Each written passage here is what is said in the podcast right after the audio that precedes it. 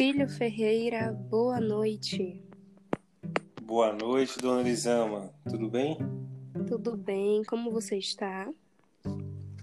Tô aí, né, caminhando com a graça de Deus, esperando boas notícias, porque os dias parece que são difíceis, viu, dona Elisama? Exatamente, são, na verdade, são tempos difíceis, são dias e tempos muito modificados e difíceis, e eu acho que para todo mundo.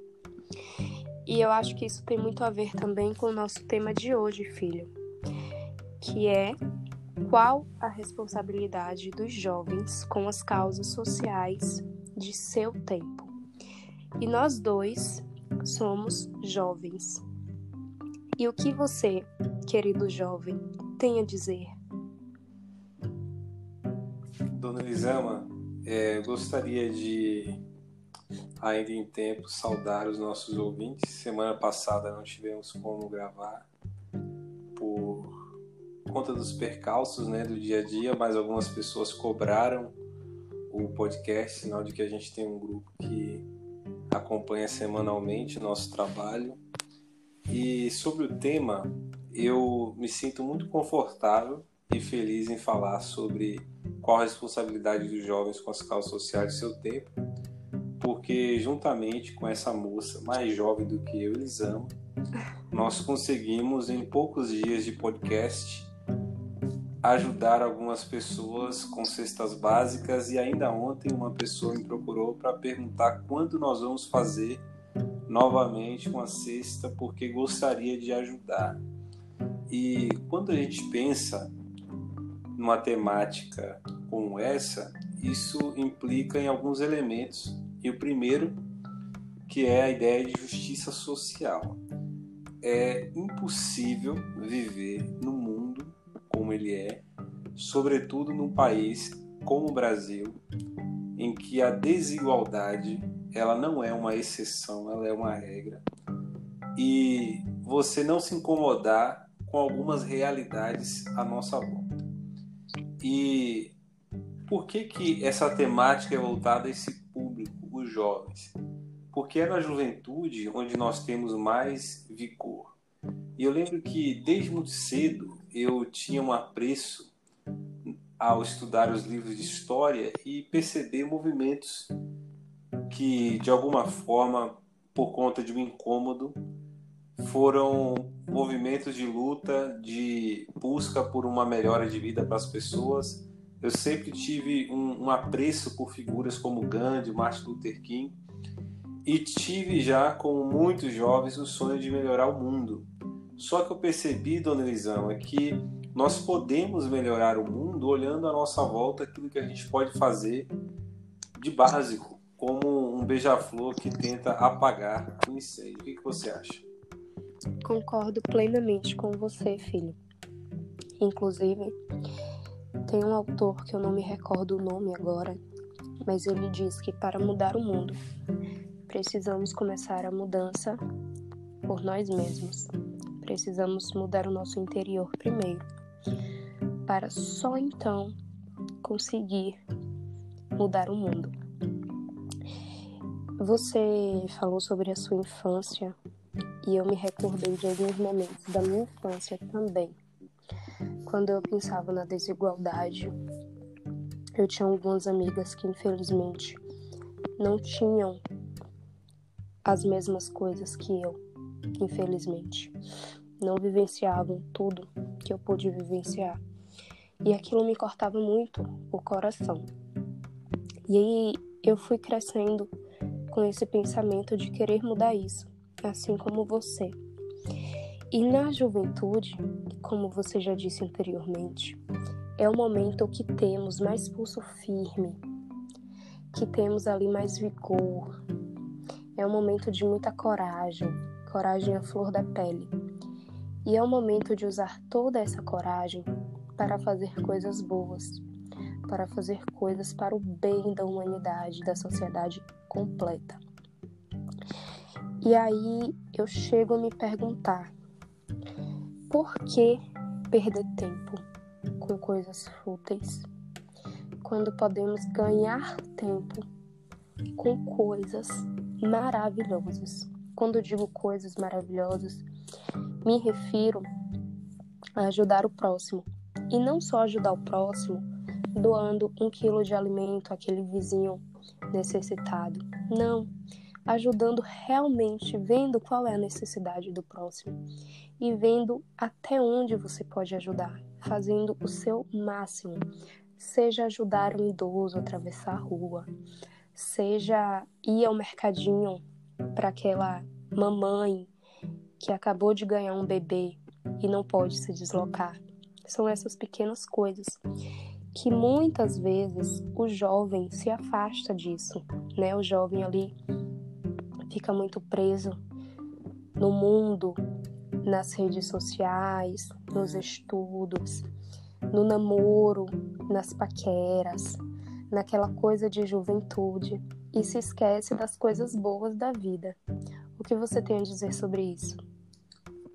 Isso que você falou, Elisama, tem muita relevância. Então, isso parte daquilo que eu, que eu entendo que é a capacidade de empatia, de perceber a carência no mundo à volta.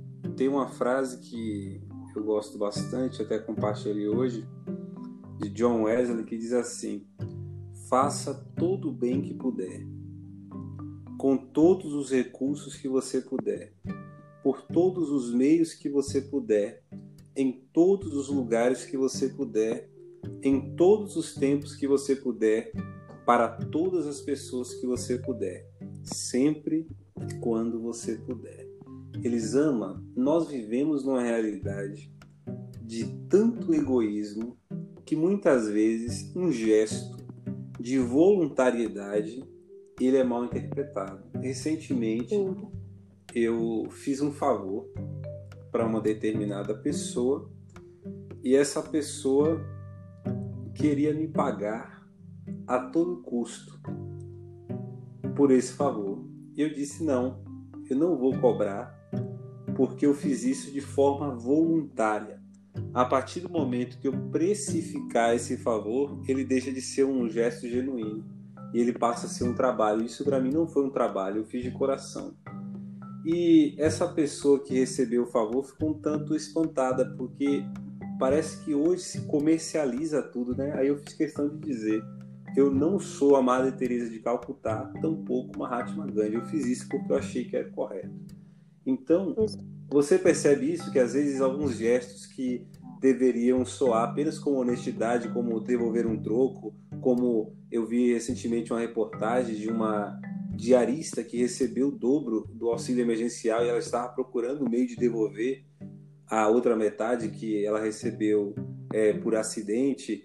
Hoje, um colega compartilhou comigo um senhor lá do Pernambuco, vendedor de cachorro-quentes, que estavam tentando promover para ele uma, uma vaquinha para ele passar esse tempo é, mais confortavelmente e ele precisou fazer um vídeo pedindo para as pessoas pararem de depositar dinheiro para ele porque ele já estava bem, já estava satisfeito. Então, a gente vive entre extremos, né? Entre a desconfiança de quem acha que ajudar os outros é uma folga, é aquela ideia de que gentileza gera gente folgada, e por outro lado, pessoas que vivem tão presas ao egoísmo que não sabem receber um favor.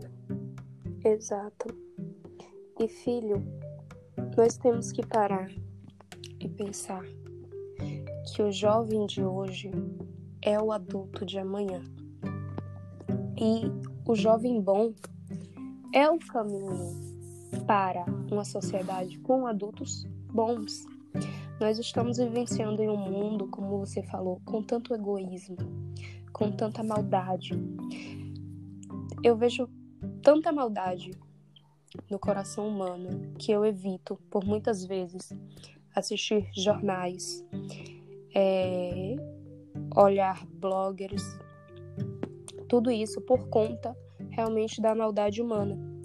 Atualmente, no cenário que estamos vivendo, no atual cenário do coronavírus, ainda assim, em um momento que precisamos tanto um do outro, em um momento que estamos precisando tanto da bondade humana, a maldade ainda prevalece e prevalece com força. Tantas pessoas que ao invés de ajudar o próximo estão jogando pedras.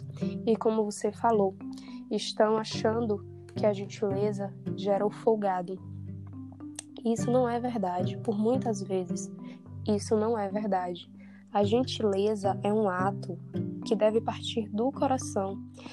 E outra coisa, filho, que me atormenta muito são pessoas que fazem a gentileza não pensando no próximo, mas pensando nelas, em um retorno para elas. Eu vou fazer isso porque amanhã tal pessoa, tal pessoa vai ver que eu fiz isso e pode ser que faça tal coisa para mim. Isso vai me gerar mais curtidas. Isso vai gerar nas pessoas uma visão melhor de mim.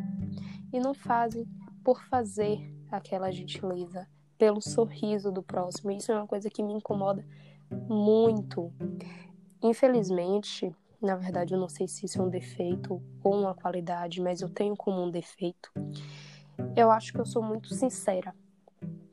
E por vezes, quando eu vejo certas pessoas cometendo esse erro, me dá uma vontade tremenda de falar, mas aí eu reprimo minhas palavras e prefiro seguir sem guerra, sem caos. Seguir meu caminho ali. Mas é uma vontade extrema do meu coração de falar com aquela pessoa que está errado. E na verdade eu me sinto perdida porque eu não sei se eu devo falar com aquela pessoa ou não. me dê um conselho, você e nossos queridos. Eu entendo, dona Elisama, que existem coisas que a gente de fato não tem o que fazer. E eu gosto muito de um professor, convivi com ele há um tempo, chamado Gabriel Chalita. Os pensamentos dele sempre é, me fizeram bem. E recentemente ele compartilhou uma reflexão que me tocou muito, porque eu, eu, eu entendo que esse ato de você querer um mundo mais justo se passa por essas palavras, que diz assim: A tristeza sempre foi minha companheira, mesmo em dias felizes.